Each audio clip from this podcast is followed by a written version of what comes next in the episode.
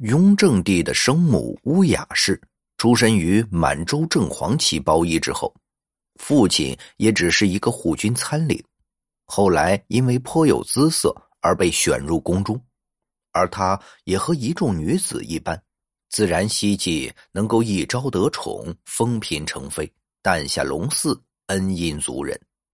聪慧又颇有姿色的他，果然得到了康熙帝的宠幸。并于康熙十七年生下了皇四子，也就是雍正帝。他的地位也日渐尊贵。那么，为什么在雍正帝登基之后，本应该高兴的他却一反常态，要去殉葬，更是面对自己亲生儿子雍正帝要给自己上尊号的举动，坚决拒绝呢？康熙十七年，也就是生下胤禛之后。她的身份，因为也只是个官女子，而在等级森严的清朝后宫，一如官女子答应这种地位低下、身份低微的女子，并没有抚育皇子的资格。因此，康熙帝便将胤禛交给了当时备受宠幸又执掌后宫的贵妃佟佳氏。佟佳氏本身便无所出，性格又好，胤禛也备受她呵护。但是母子分离之下，也导致了胤禛与乌雅氏之间的关系并不十分密切。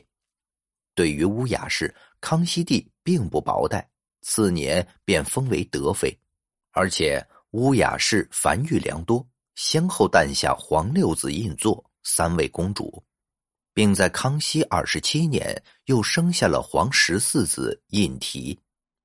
而此时的乌雅氏。也早已被擢升为德妃，也有了抚育皇子的权利。于是，胤禔的这个最小的儿子便成为了自己的心头肉。而与大儿子胤禛的疏远相比，性格温顺又能朝夕相处的胤禔，自然更受自己喜爱。一七二二年，康熙帝去世，而在康熙帝留下的遗诏里，出乎众多人的预料，皇四子胤禛。成为最终的胜利者，得以承继大宝，是为雍正帝。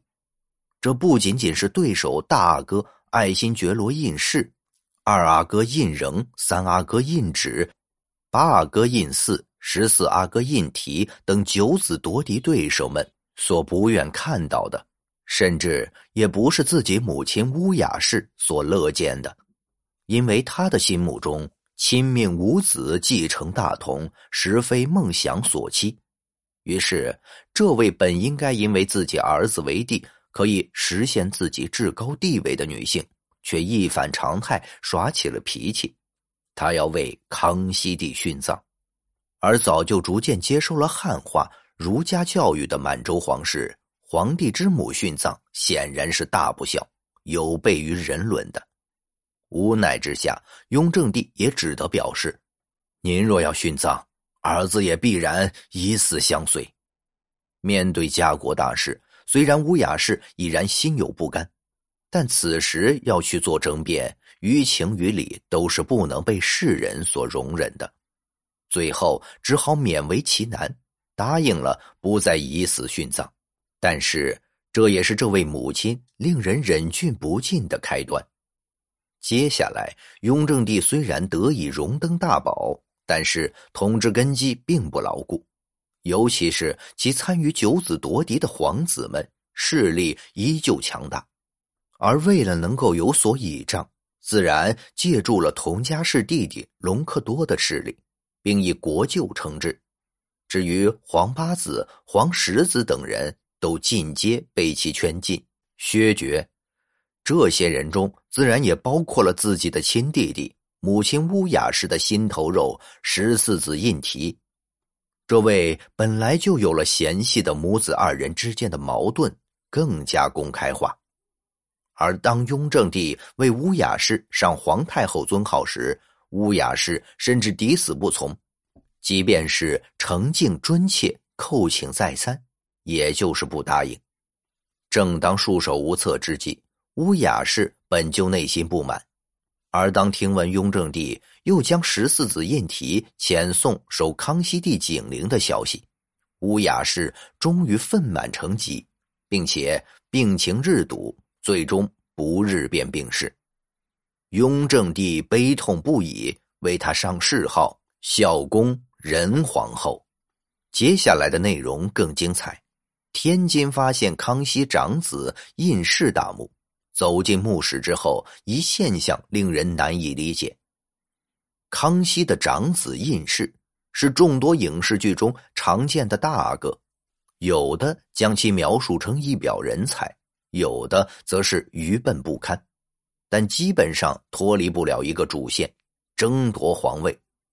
这点是符合事实的，毕竟胤世是长子，成年之后希望继承大统，合情合理。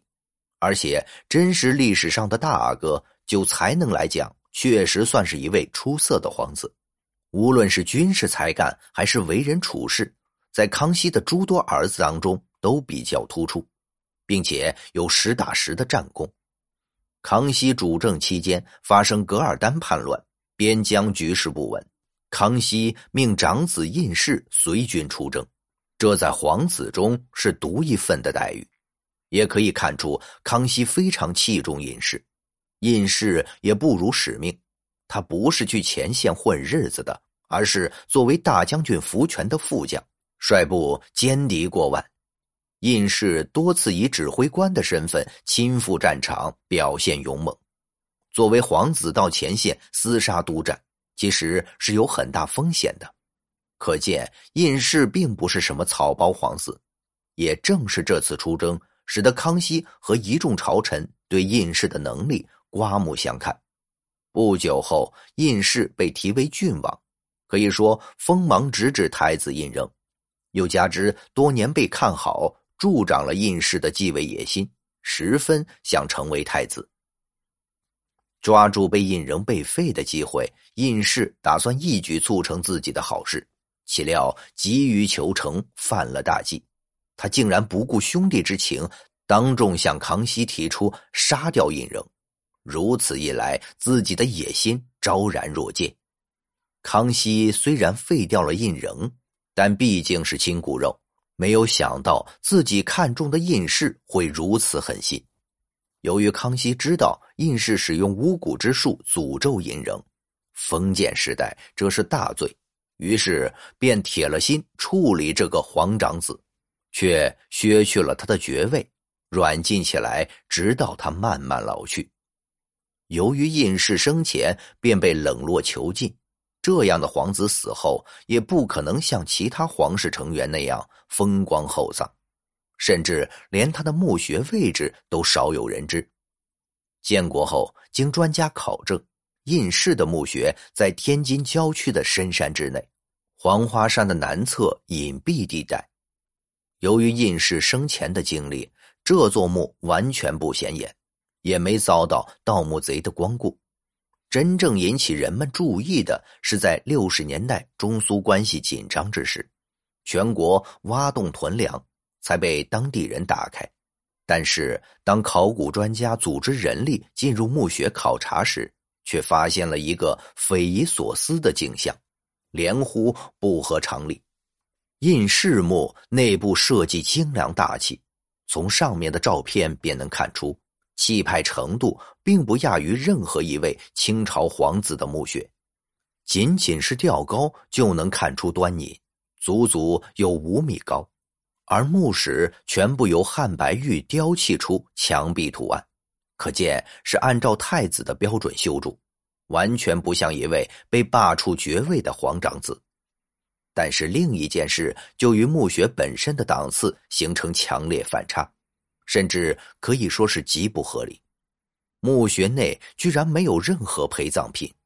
专家本以为能够挖出奇珍异宝，却发现如此庞大的墓室没有多少有价值的东西，很难解释这种反差是因为什么。只能说他的墓穴是按照皇长子的标准建造，但因是因为犯错，不能享受皇室成员的。陪葬待遇。好了，以上是本期的内容。如果您喜欢我们的节目，欢迎订阅、点赞、转发，感谢大家的支持。